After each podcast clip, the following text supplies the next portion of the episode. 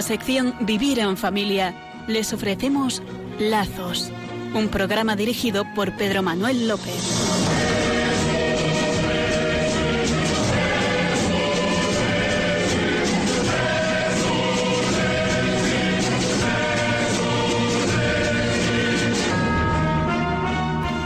Buenas noches, queridos oyentes desde Murcia. Desde Lazos, Pedro Manuel López que les habla con Francisco José Alonso, que me acompaña a los micrófonos, y con la ayuda del ínclito Fran Juárez en los servicios técnicos, deseamos que tengan ustedes hoy un buen día, que puedan concluir este día dando gracias a Dios, diciendo, proclamando su fidelidad. Hoy que es el día de Santa Martina de Roma, que según la tradición legendaria era de una familia cristiana, fue arrestada por haber profesado abiertamente su fe y repartido sus bienes entre los más necesitados, negando a su vez retractarse de su fe delante de la estatua de Apolo I y después enfrente a la estatua de Diana. Se le echó al foso de los leones, los cuales no la atacaron, por lo que fue finalmente decapitada. Pues aquellas que están bajo la vocación de Santa Martina, feliz día tengan.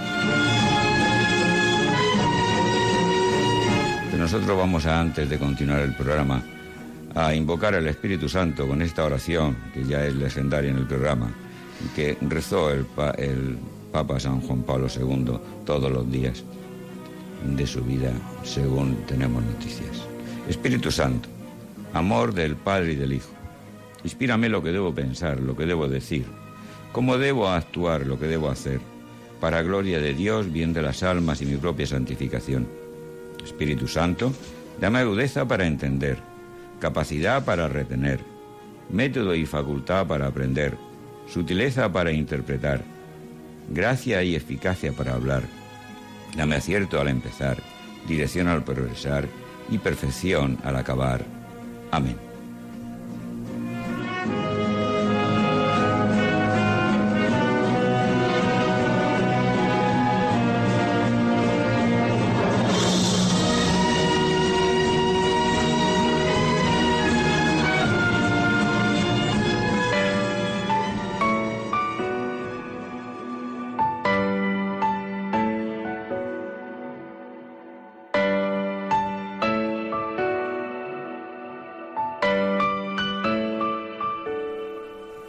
Terminábamos el programa anterior apuntando la necesidad de presentar dos testigos en el expediente matrimonial y prometíamos dedicar este programa a dicho expediente y a continuar contestando a un vademecum de preguntas sobre diversas cuestiones que se suscitan tras decidir contraer matrimonio.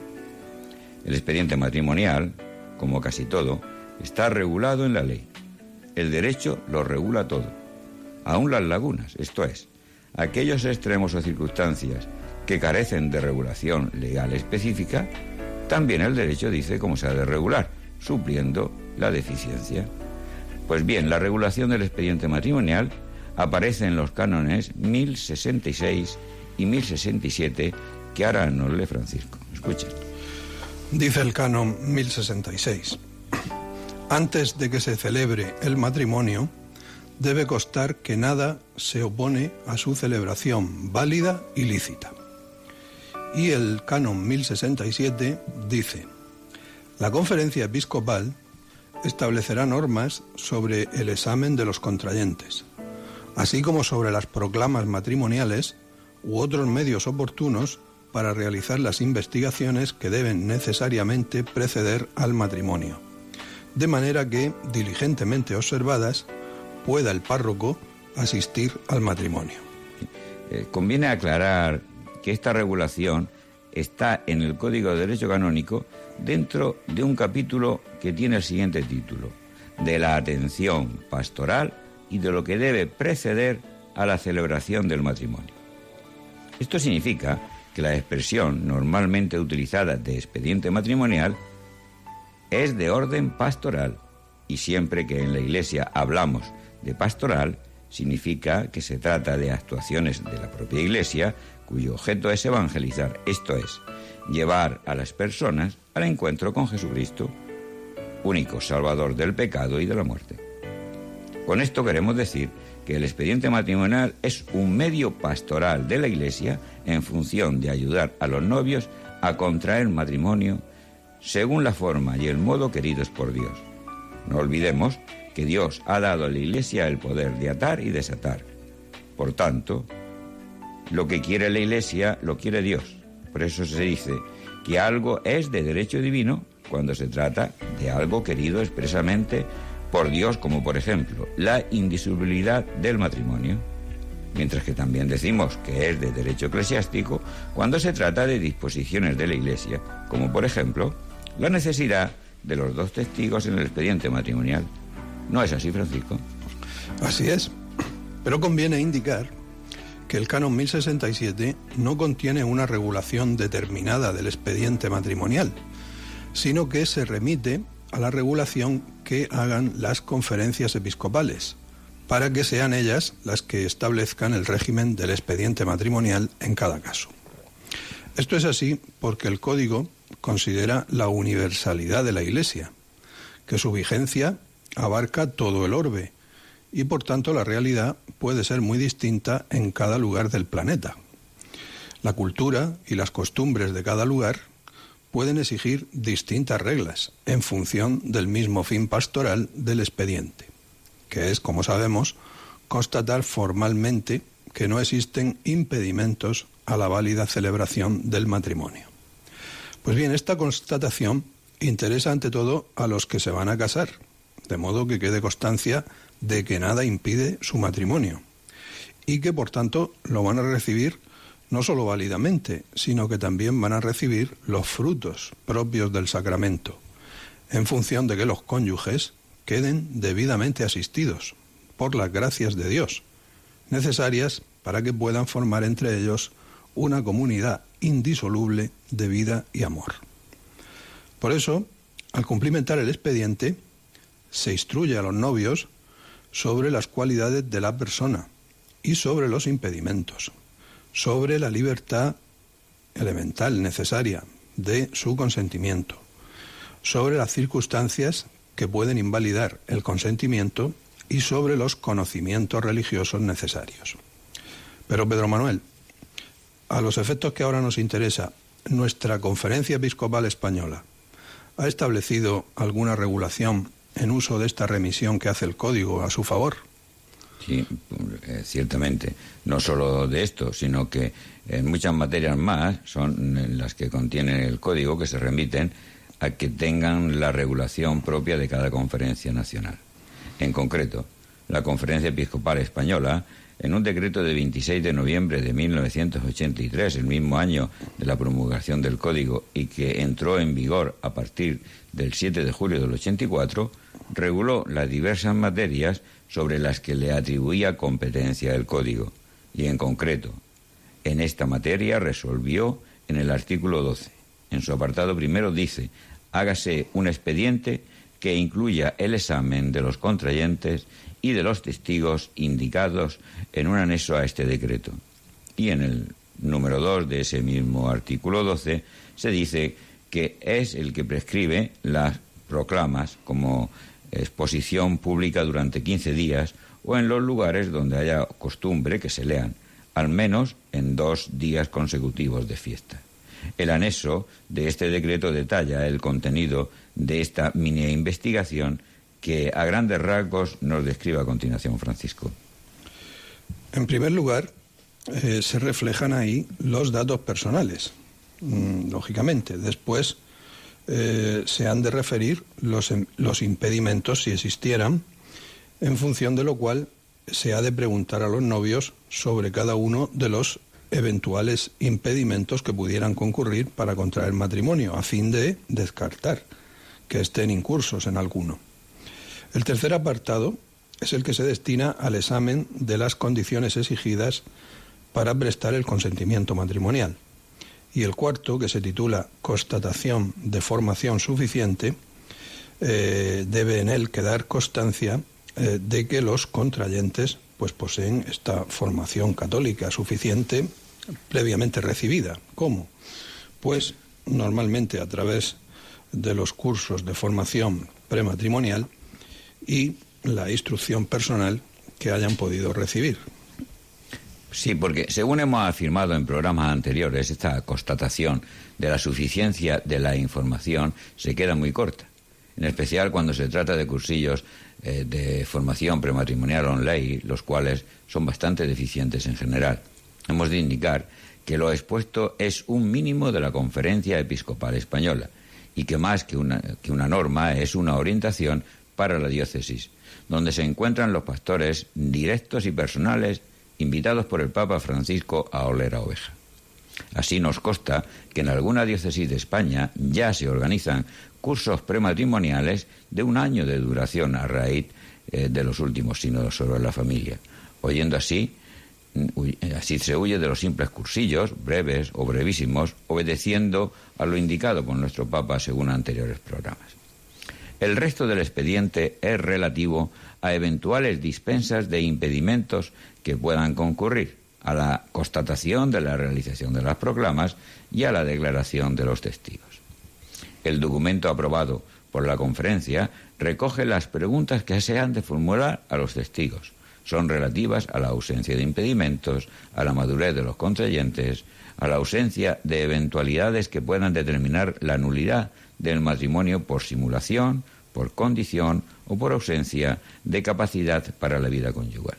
En otras palabras, se trata de constatar que no hay nada que impida la formación de una comunidad de vida de amor entre los contrayentes, que es uno de los fines primordiales del matrimonio.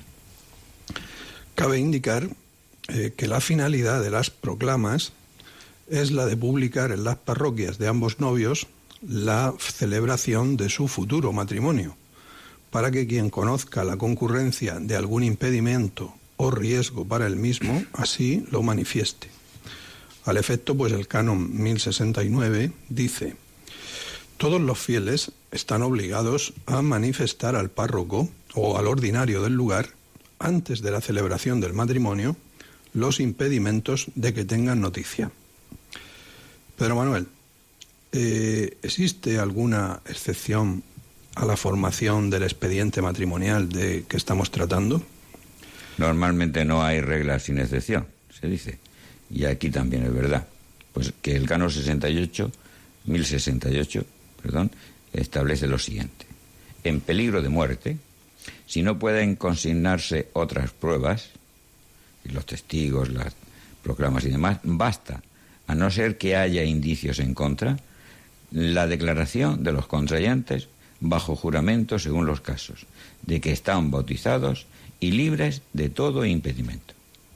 Cuando hay peligro de muerte, esto es, cuando hay riesgo de que dos personas en quienes se da el deseo de contraer matrimonio no pueden hacerlo porque es imposible aportar los certificados de bautismo o que declaren dos testigos, en suma, que no se pueden hacer, eh, no se puede hacer el expediente con todos sus requisitos, el juramento de los contrayentes es suficiente.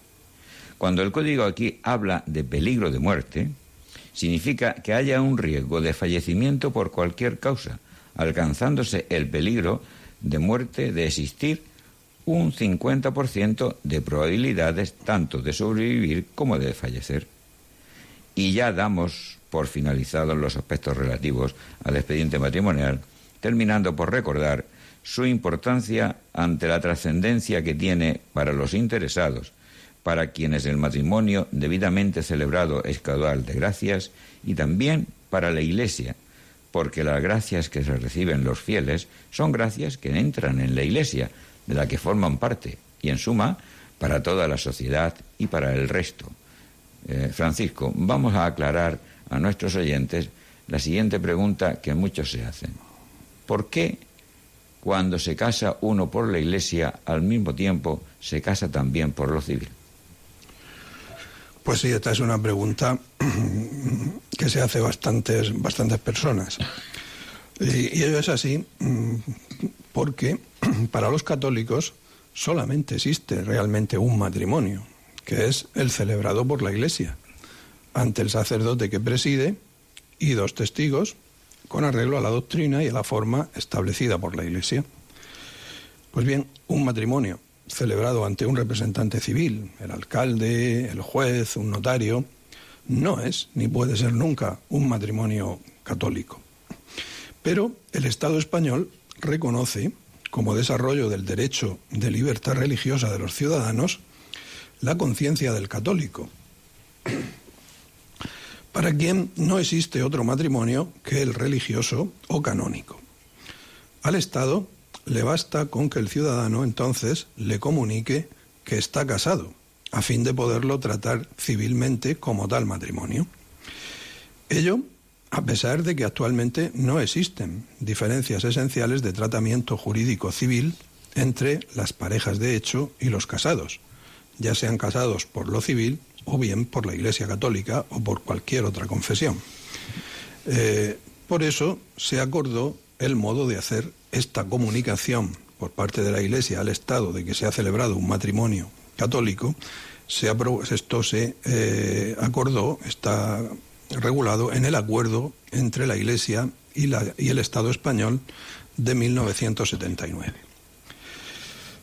Esto no obliga al Estado a aceptar las leyes canónicas como civiles, pero tampoco impide que se reconozca la voluntad de los ciudadanos que sean católicos, que en función de la fe de la Iglesia aceptan una doctrina y una moral matrimonial más exigente que la propia de las leyes civiles.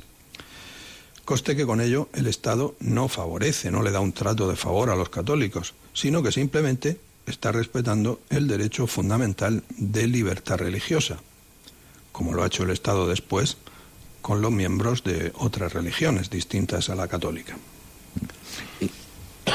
Antes de terminar esta parte del programa, quisiera incidir en un detalle.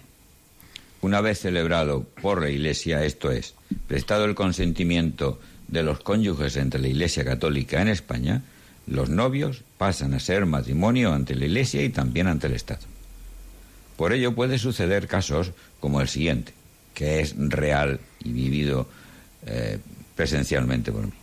Un hombre y una mujer contrajeron matrimonio civil, se separaron, pero no se divorciaron. Por tanto, estaban casados civilmente aún.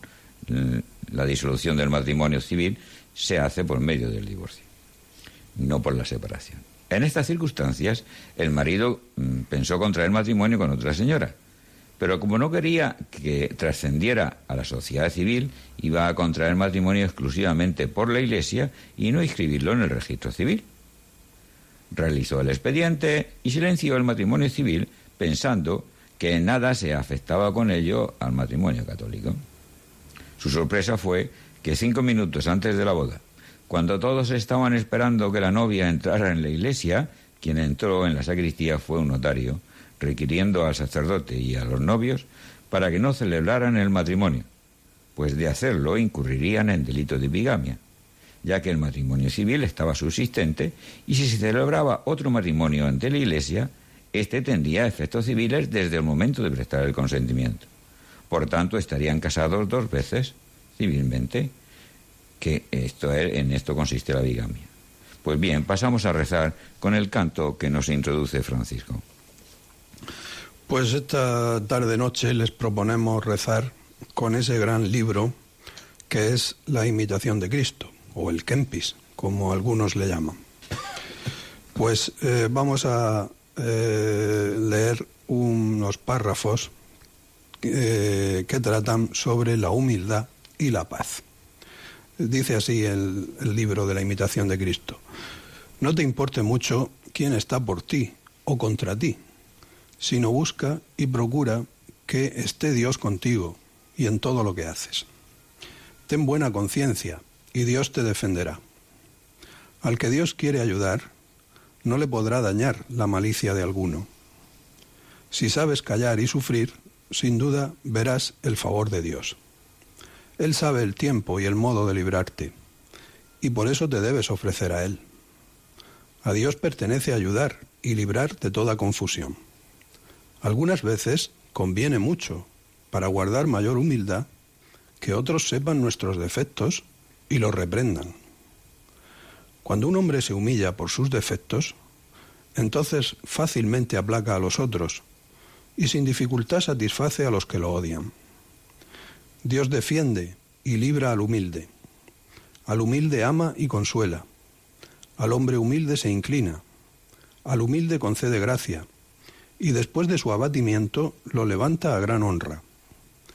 Al humilde descubre sus secretos y lo atrae dulcemente a sí y lo convida. El humilde, recibida la afrenta, está en paz, porque está en Dios y no en el mundo. No pienses haber aprovechado algo si no te estimas por el más inferior a todos. Ponte primero a ti en paz y después podrás apaciguar a los otros. Pues bien, María nos puede conseguir este modelo de paz, de esta humildad, eh, que son gracias de Dios que realmente nos hacen felices. Por eso, en, este 18 aniversario de Radio María, vamos a seguir invitando mm, a la Virgen que camine con nosotros, o mejor, que nosotros queramos seguir caminando con la Virgen, con el famoso canto de ven con nosotros a caminar. Ven con nosotros a caminar, Santa María, ven. Ven con nosotros a caminar, Santa María,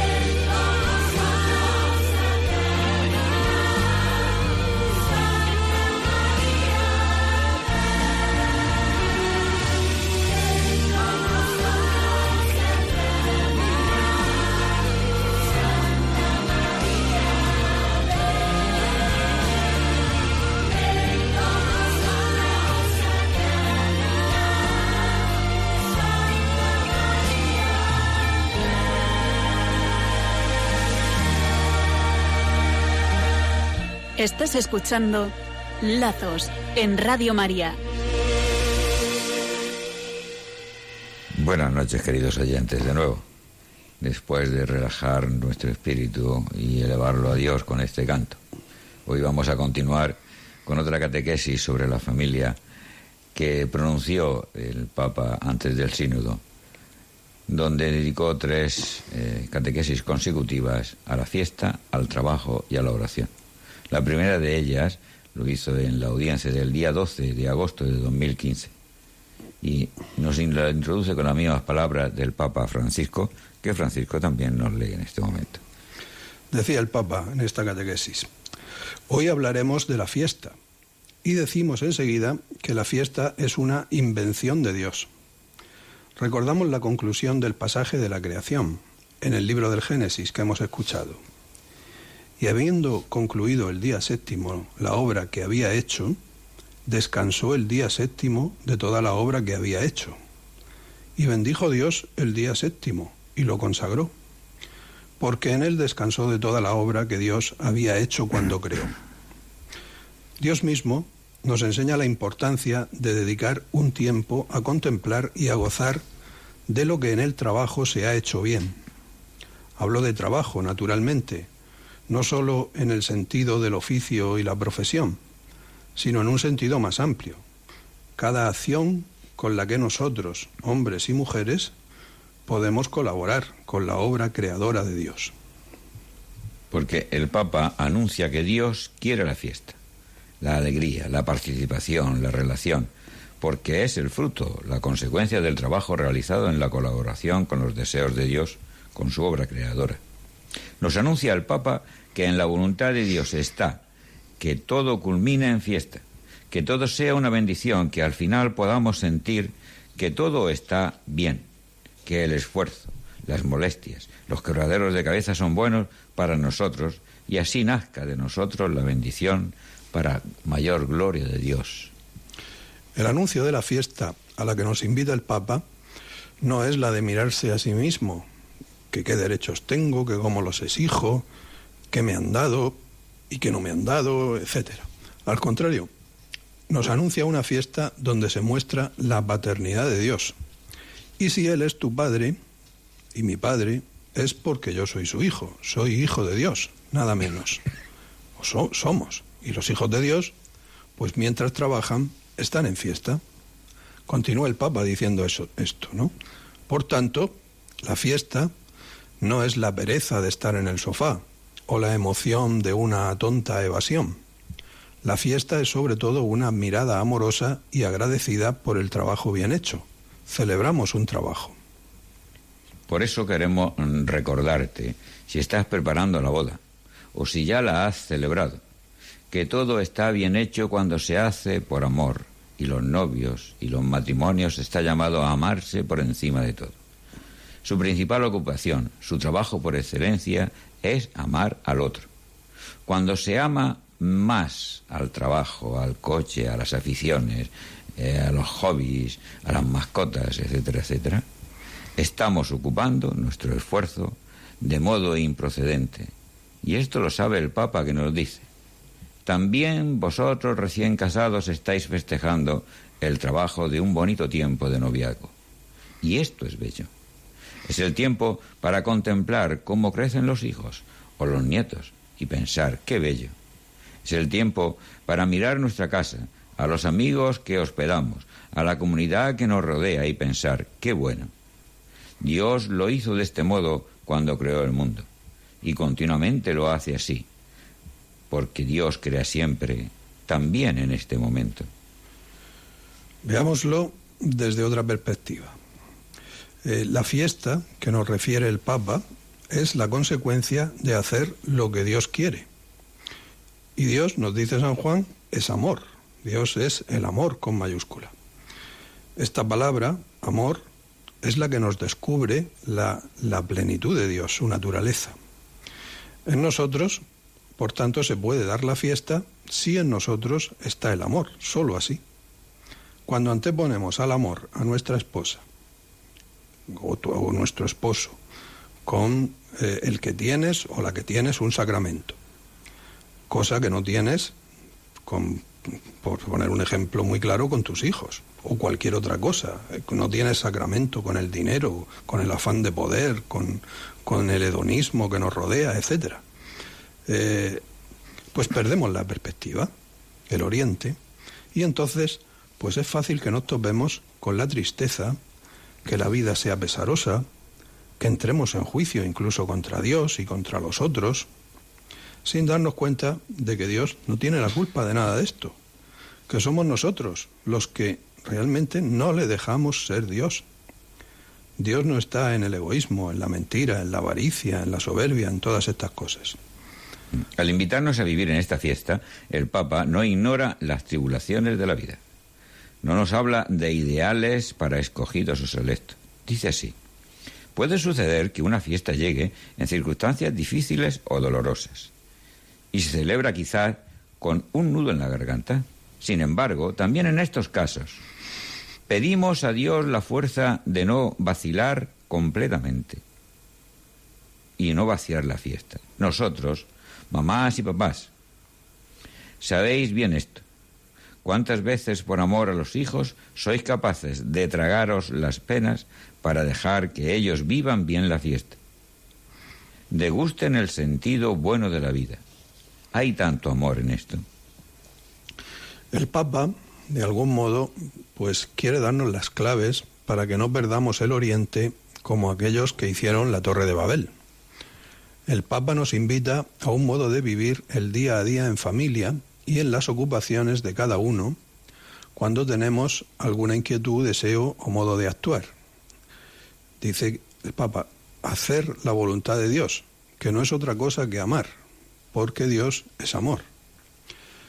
Pero hay veces en que por efecto de nuestra propia naturaleza o a causa de la libertad de las personas que nos rodean, viene a nuestra vida, es inevitable, el sufrimiento. Pues ni en tales casos estamos condenados a perder la fiesta, la bendición, porque ahí está Dios siempre. Dios nunca abandona, está ahí para actuar en nosotros siempre que le demos permiso, si lo queremos y le dejamos actuar. Eh, pidamos a Dios, por tanto, esta, esta fuerza, este Espíritu Santo, ¿no? Eh, como hemos leído que nos dice el Papa. Sí, ante ello, pues mm, puedes pensar o decir, pero la realidad es que en el mundo hay mucho sufrimiento, poca fiesta. Pues te invito a escuchar el diagnóstico del Papa. El verdadero tiempo de la fiesta interrumpe el trabajo profesional y es sagrado, porque recuerda al hombre y a la mujer que están hechos a imagen de Dios, que no es esclavo del trabajo sino Señor, y por tanto tampoco nosotros nunca debemos ser esclavos del trabajo sino señores. Hay un mandamiento para esto, un mandamiento que es para todos, nadie excluido. Y sin embargo, sabemos que hay millones de hombres y mujeres e incluso niños esclavos del trabajo. En este tiempo existen esclavos, son explotados, esclavos del trabajo. Y, esto va en contra de Dios, contra la dignidad de la persona humana. La obsesión por el beneficio económico y la eficacia de la técnica amenazan los ritmos humanos de la vida, porque la vida tiene sus ritmos humanos. Ciertamente, la esclavitud pues es contraria a todo modo de vida razonable, a toda humanidad. Y es cierto que se da hoy. Hay situaciones de tráfico humano con distintas denominaciones. Pero la esclavitud no es solo eso, que así lo podamos ver tan evidente. La esclavitud es toda forma de obligar a personas a que actúen según tu voluntad y no según la voluntad de Dios y en contra de su propia voluntad, de la voluntad de cada uno, sin posibilidad de libertad alguna. Hemos leído que Dios al séptimo día descansó. Es este día un día dedicado a Dios. Entonces, pues quizá podamos preguntarnos, los católicos, ¿trabajamos los domingos? ¿Estamos deseando que abran los establecimientos comerciales para ir de compras en domingo? Escuchemos un poco lo que dice el Papa sobre esto. Sí, el tiempo de descanso, nos dice el Papa, sobre todo el del domingo, está destinado a nosotros para que podamos gozar de lo que no se produce ni consume, no se compra ni se vende. Y en lugar de esto vemos que la ideología del beneficio y del consumo quiere comerse toda la fiesta. También está a veces, eh, se reduce a un negocio, a una forma de hacer dinero y gastarlo. Pero, ¿trabajamos para esto?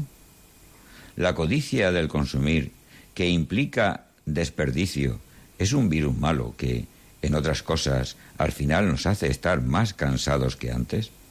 Perjudica al verdadero trabajo y consume la vida. Los ritmos desordenados de la fiesta causan víctimas a menudo jóvenes, nos dice el Papa. Y estas palabras del Santo Padre son reales como la vida misma. El Papa nos dice, tienes derecho a vivir en la fiesta, a que tu vida sea una fiesta, no seas tonto, no la estropees. ¿No ves que yo te quiero? Pues descansa en mi amor y vivirás en fiesta. ¿Cuántas veces, tras un festivo de compras, al volver la familia a casa, sus corazones tienen de todo, menos paz, menos paz y fiesta?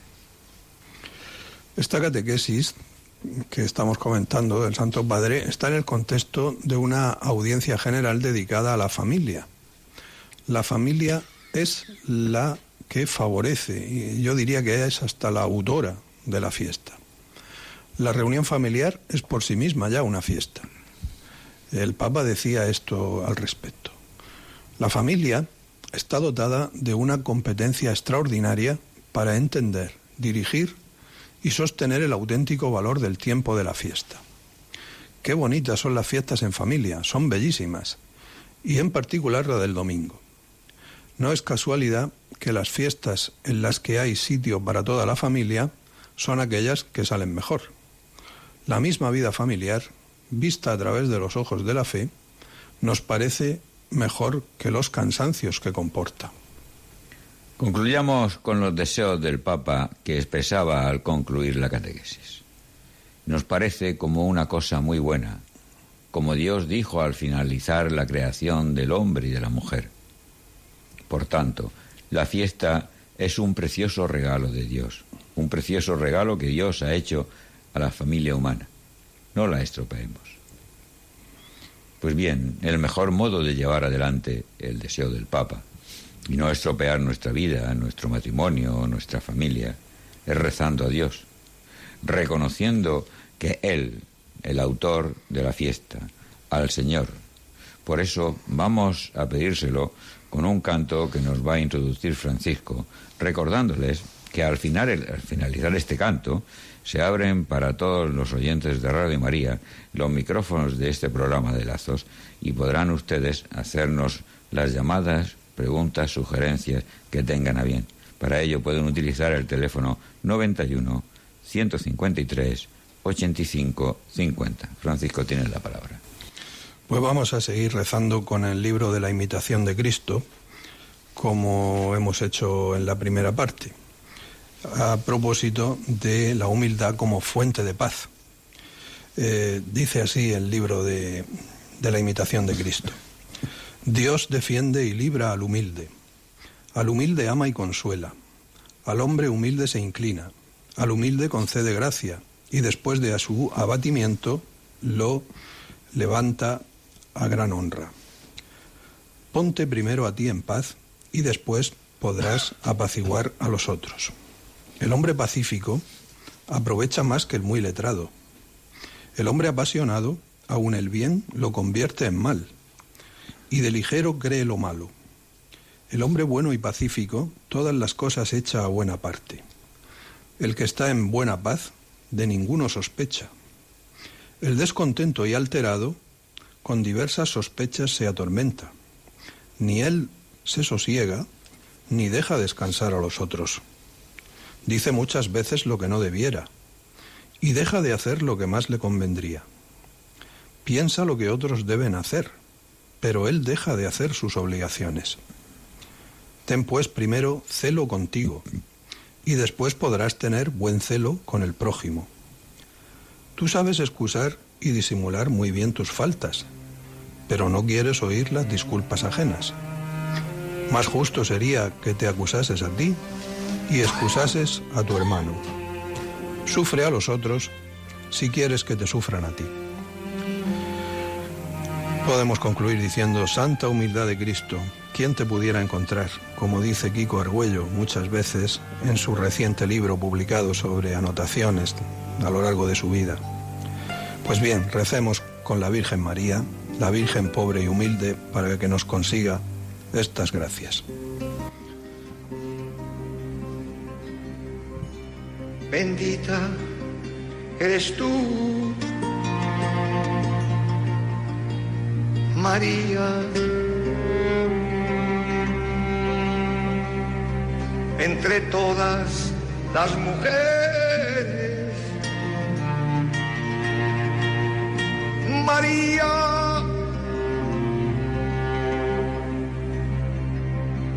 y bendito es el fruto María. El fruto de tu seno, Jesús.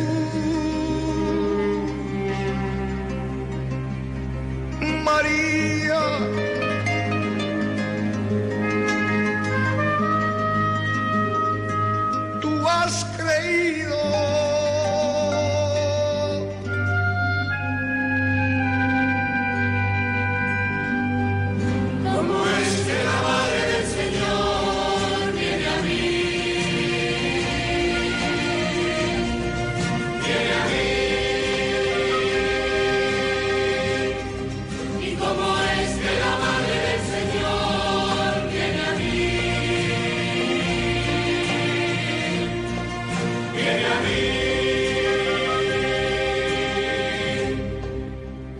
apenas he sentido tu voz. Algo se ha movido dentro de mí. Mi niño ha insultado de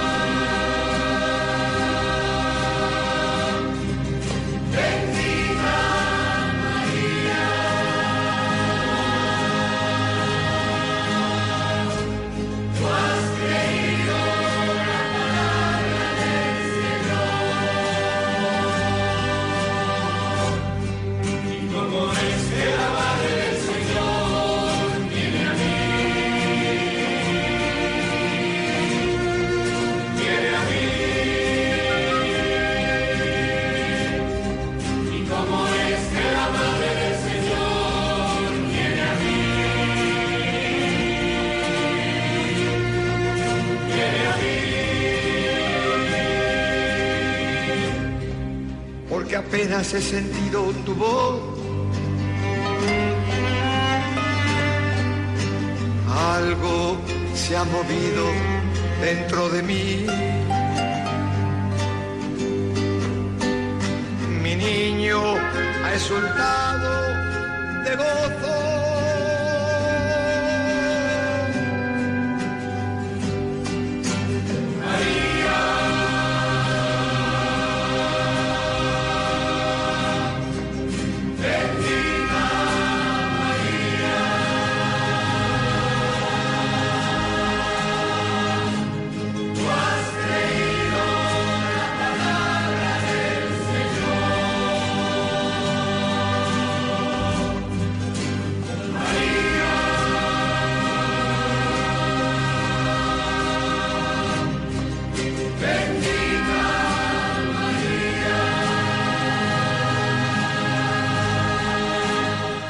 Estás escuchando Lazos en Radio María.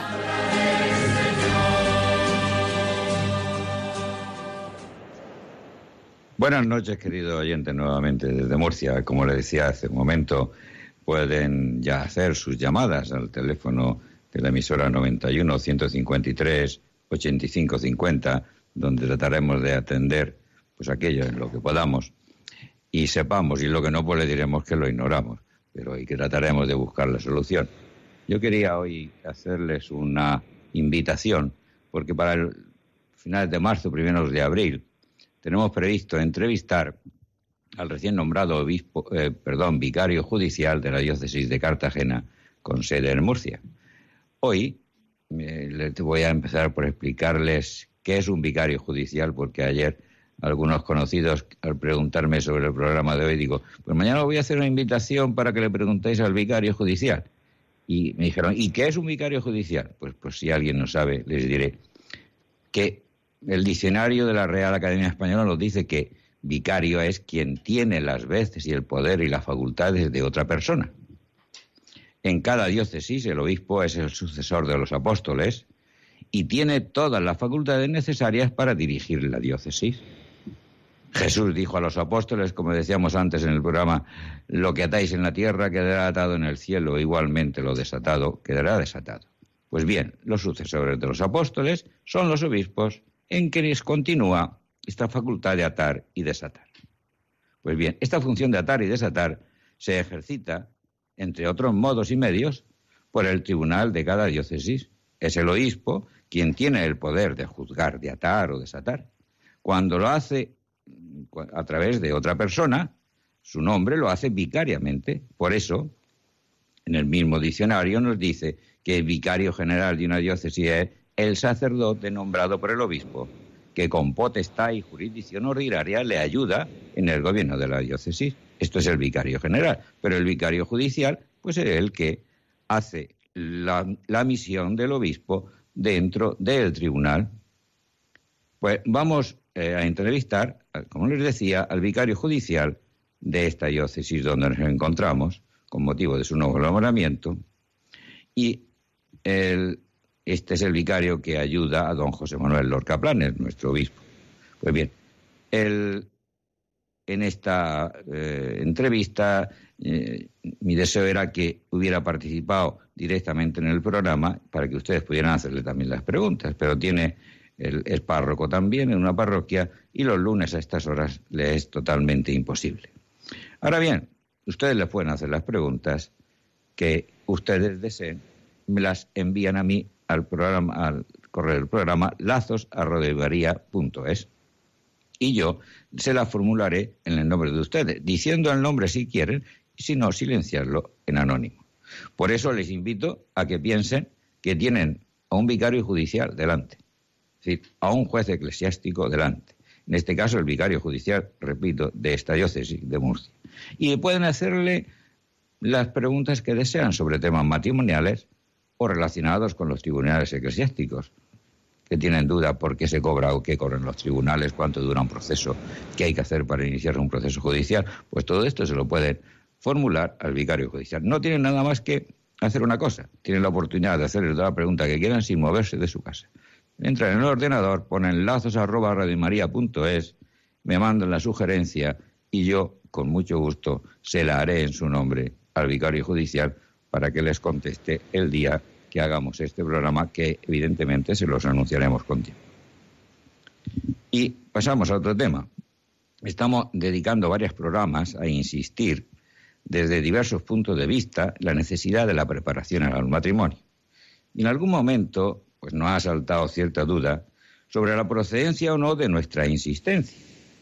Hoy estamos seguros de estar haciendo lo que quiere la Iglesia, porque es lo que quiere el Papa Francisco, el vicario de Cristo en la tierra el vicario de Cristo hoy aquí es el Papa Francisco para nosotros. Pues bien, después del discurso del 21 de enero pasado, dirigido a la rota romana con motivo de la inauguración del año judicial, no tengo ninguna duda de que estamos haciendo lo que quiere el Papa y por tanto lo que quiere la Iglesia. Este discurso, que gira casi todo ello en torno a la preparación del matrimonio, me voy a permitir leerle algunos de los párrafos porque creo que nos pueden ayudar a animar, a prepararnos en los oyentes que estén en edad de contraer matrimonio y a los que no, pues a propagar y a eh, difundir estos deseos del Papa.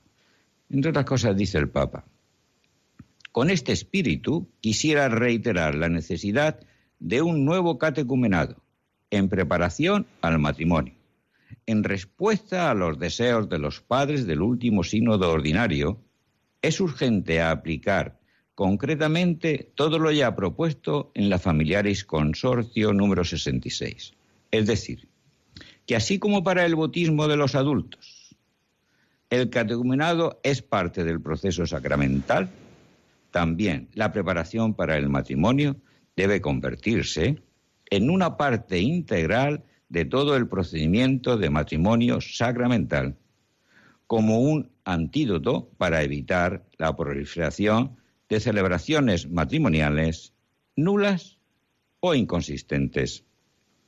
Y dice en otro párrafo, otro aspecto tan crucial para la solidez y la verdad del sacramento enuncial, llama a los párrocos a ser cada vez más conscientes de la dedicada tarea que se les ha encomendado en la guía del recorrido sacramental de los novios para hacer inteligible y real en ellos la sinergia entre foedus y fides, foedus consentimiento, fides fe. Se trata de pasar de una visión puramente jurídica y formal de la preparación de los futuros cónyuges a una fundación sacramental ad inicio, es decir, camino a la plenitud del foedus consensus elevado por Cristo a la dignidad de sacramento. Y insistía en otro párrafo, nosotros hemos dicho eh, en todo este tiempo de hablando del noviazgo y de la preparación al matrimonio, había algo fundamental, que era la verdad, vivir en la verdad. Pues hay un párrafo que nos dice, El amor tiene necesidad de verdad. Solo en cuanto está fundado en la verdad, el amor puede perdurar en el tiempo, superar la fugacidad del instante y permanecer firme para dar consistencia a un camino en común. Si el amor no tiene que ver con la verdad, está sujeto al vivén de los sentimientos y no supera la prueba del tiempo. El amor verdadero, en cambio, unifica todos los elementos de la persona y se convierte en una luz nueva hacia una vida grande y plena. Sin verdad, el amor no puede ofrecer un vínculo sólido. No consigue llevar al yo más allá de su aislamiento, ni librarlo de la fugacidad del instante para edificar la vida y dar fruto. Y nos tiene también el Papa mm, dirigiendo estas palabras eh, que dirigía a los miembros del Tribunal de la Rota mm, de, de, Roma. Hay una rota romana y hay una rota matritense que tiene Madrid por eh, un privilegio. Pues mm, decía bien el Papa, tenemos que encontrar remedios válidos. Indico un primer remedio en la formación de los jóvenes a través de un adecuado proceso de preparación encaminado a redescubrir el matrimonio y la familia según el plan de Dios. Se trata de ayudar a los futuros cónyuges a entender y disfrutar de la gracia, la belleza y la alegría del amor verdadero, salvado y redimido por Jesús. Hoy más que nunca esta preparación se presenta como una ocasión verdadera y propia de evangelización para los adultos y a menudo de los llamados lejanos. De hecho, son muchos los jóvenes para los que el acercarse de la boda representa una ocasión para encontrar de nuevo la fe, relegada durante mucho tiempo al margen de sus vidas. Por otra parte, se encuentran en un momento particular, a menudo caracterizado por una disposición a analizar y a cambiar su orientación existencial. Puede ser así un momento favorable para renovar su encuentro en la persona de Jesucristo y con el mensaje del Evangelio y la doctrina de la Iglesia. Por lo tanto, es necesario que los operadores y los organismos encargados de la pastoral familiar estén motivados por la fuerte preocupación de hacer cada vez más eficaces los itinerarios de preparación para el sacramento del matrimonio, en pro del crecimiento no solamente humano, sino por todo de la fe de los novios.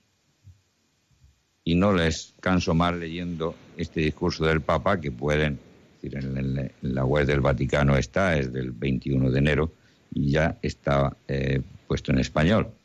Y eh, les recuerdo la posibilidad que tienen de hacerle preguntas a nuestro vicario judicial sobre algún tema relacionado con el matrimonio e incluso si me llaman por teléfono nos la dicen al 91 153 85 50 en el horario del programa, pues eh, tomaríamos nota si es una pregunta breve para decírsela. Una pregunta que también eh, he recibido por correo es eh, la siguiente. ¿La anorexia o la bulimia la pregunta era concretamente por la anorexia, pero yo le añado la bulimia porque es el, tiene el mismo tratamiento.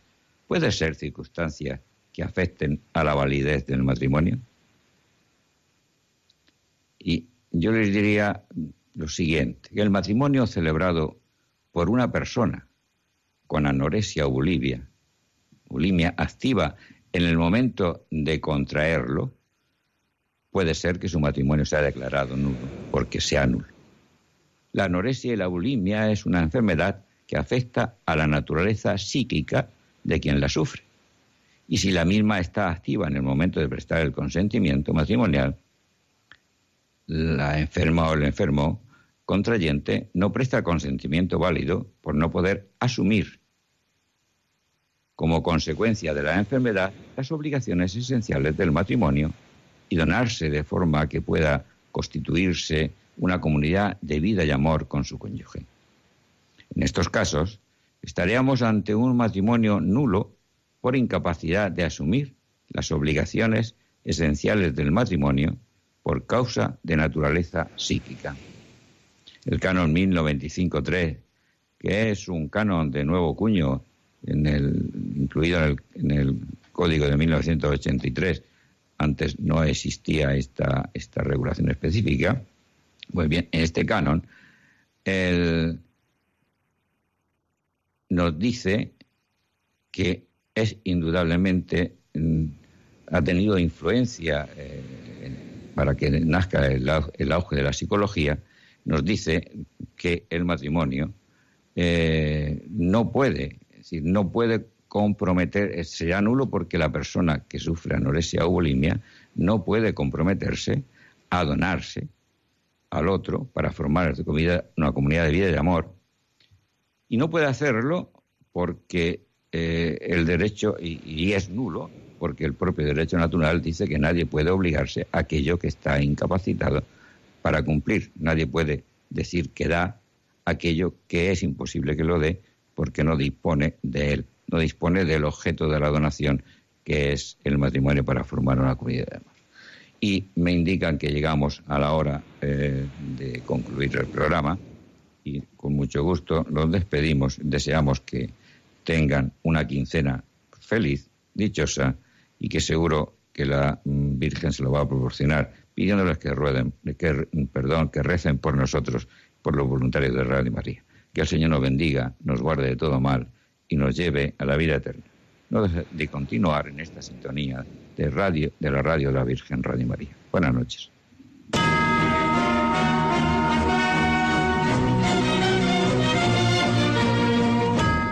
Han escuchado Lazos, un programa dirigido por Pedro Manuel López.